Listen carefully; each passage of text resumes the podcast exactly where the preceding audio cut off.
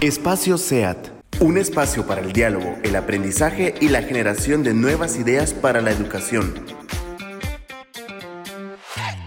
Hoy tenemos como invitada a la magíster Ruth Núñez, con quien abordaremos el tema de aprendizaje basado en competencias.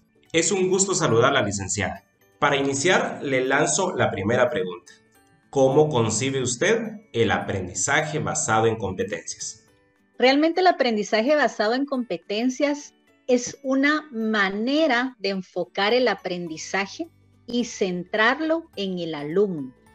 El alumno es el que se convierte en el protagonista y en la razón de ser de toda la acción educativa. Entonces atendemos al ser humano en su integralidad y nos enfocamos en desarrollar su potencial, utilizando, por supuesto, contenidos conceptuales, contenidos procedimentales y actitudinales para lograr desarrollar todo su potencial y que sea una mejor persona, un mejor profesional que vaya y resuelva los problemas de la sociedad. Vamos a la siguiente pregunta. ¿Cuál es el impacto real de una educación a nivel universitario basada en un aprendizaje por competencias. Estamos hablando de poder llevar a la sociedad profesionales preparados integralmente, con una visión clara de lo que el mundo necesita, preparados con el conocimiento necesario, pero sobre todo que son capaces de llevar a la práctica todo lo aprendido para solucionar problemas, para realizar propuestas, para proponer otro tipo de maneras de hacer las cosas. Y en este sentido estamos hablando de gente creativa, que tiene un razonamiento analítico, lógico y reflexivo muy bien desarrollado, que cuenta con herramientas que le permiten utilizar la tecnología y sobre todo que manejan un sistema de valores muy arraigado que les permite ser profesionales que realmente valoran al ser humano y se preocupan por los problemas de su comunidad. Así que aportamos gente comprometida, gente formada, gente que realmente puede llevar al cambio en una sociedad. En esta siguiente pregunta, quisiera conocer su punto de vista sobre si encaja el aprendizaje basado en competencias con el paradigma pedagógico ignaciano de la Universidad Rafael Andívar. Yo aquí te respondería con un rotundo sí totalmente encaja. Anciano también está centrado en la persona, está centrado en valorar su dignidad, en potenciarlo y en acompañarlo continuamente.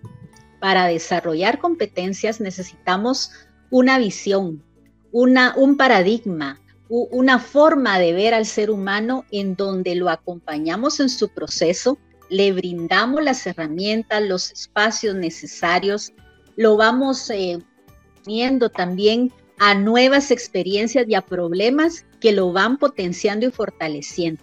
De tal manera también que lo hacemos reflexivo, que lo hacemos consciente de su contexto, que dejamos que la evaluación sea parte de su actuar cotidiano, pero también le permitimos experimentar acción, ser parte de los procesos y entonces el paradigma pedagógico ignaciano encaja perfectamente con el tema de competencias.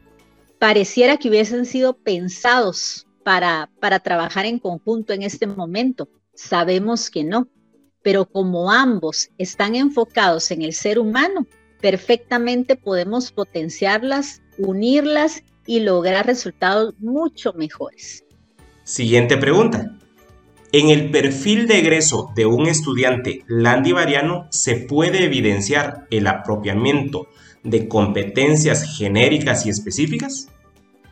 Claro que sí, cada vez más me atrevería yo a decir, desde que la universidad empezó a transformar todo su proyecto curricular y enfocarse en competencias, hemos ido trabajando cada uno de los perfiles de las mallas curriculares y eso ha permitido que cada vez más ese perfil de egreso cuente con, con las características académicas que debería de llevar un estudiante, pero también con las características socioafectivas que le permiten ser una persona equilibrada Entonces nuestro perfil contempla todas las características necesarias pensando en la integralidad del humano. Y eso lo hace un perfil perfectamente alineado con el tema de competencias. Por supuesto, enriqueciéndolo, revisándolo continuamente, pero creo que es uno de los logros que vamos alcanzando.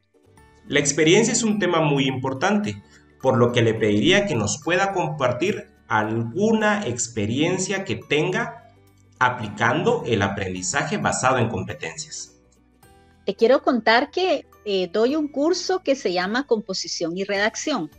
Y la finalidad de este curso es que los alumnos aprendan o desarrollen, mejor dicho, la competencia de escritura madura.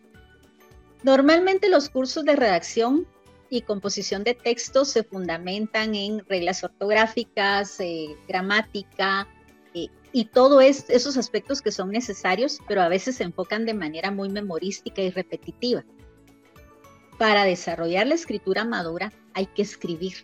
Entonces, mi enfoque principal es lograr que desde la primera clase los estudiantes produzcan textos escritos. Y lo primero que hago es un diagnóstico utilizo una rúbrica, la misma rúbrica para todo mi curso.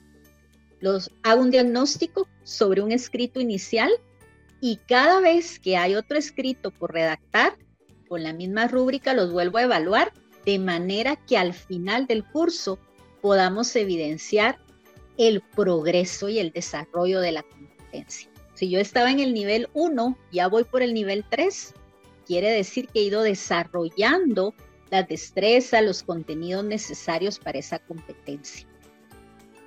Por supuesto que en la escritura los alumnos se ven en la necesidad de aplicar reglas ortográficas, reglas de puntuación, em, temas gramaticales, de sintaxis, de estructura del texto. Entonces, es la manera más eh, práctica, pero también la manera más adecuada de evaluar una competencia. Un examen no me diría cuánto han desarrollado. Sus textos sí me lo dicen. En esta última intervención le pediríamos que aconseje al docente landivariano en cómo planificar y diseñar actividades enfocadas en el aprendizaje basado en competencias. Es importante que tenemos en cuenta que cuando estamos planificando y diseñando bajo el enfoque por competencias, tenemos que asegurarnos de incluir los tres tipos de contenido. Es como hablar de una mesa de tres patas. Si una de las patas hace falta, la mesa se cae porque no tiene estabilidad. Entonces, cuando hablamos de competencias, hay que considerar que son tres tipos de, de saberes, saber conceptual, procedimental y actitudinal. En segundo lugar, tenemos que pensar en la elección de metodologías coherentes con el enfoque por competencias. Sería muy poco coherente que yo dijera que estoy trabajando enfoque por competencias y mi metodología o estrategia por excelencia es la clase magistral. Tengo que buscar metodologías activas que lleven al alumno a situarlo en situaciones lo más parecidas a la realidad. Y esa debe ser una elección muy cuidadosa. Un tercer elemento es tener mucho cuidado en que también exista una coherencia entre las actividades de aprendizaje y enseñanza y las actividades de evaluación.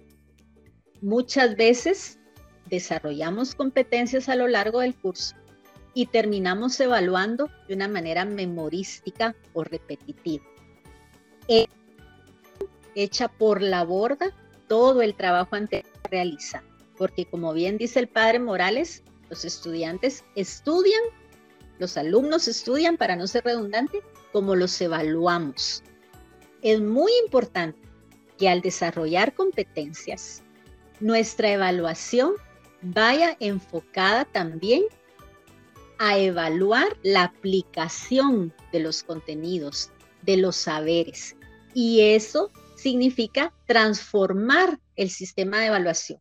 Probablemente las pruebas escritas no sean ya el ideal, no las vamos a desechar, pero no pueden ser las únicas.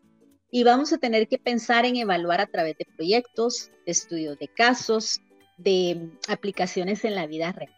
Así que esos son los uno de los, los tres, diría yo, elementos más importantes. Es probable que haya muchos más, pero si nos enfocamos en estos tres, podemos garantizar un buen trabajo de competencias. Le agradecemos, licenciada Núñez, por haber compartido este espacio y su conocimiento acerca del aprendizaje basado en competencias. Hasta una próxima. Espacio SEAT.